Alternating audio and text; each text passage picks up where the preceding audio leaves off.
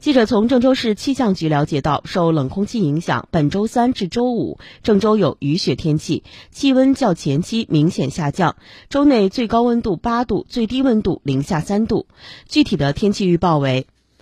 二月十五号星期二阴天到多云，二月十六号星期三阴天转雨夹雪或小雪，零下一到三度。二月十七号星期四阴天有雨夹雪或小雪，零下二到二度。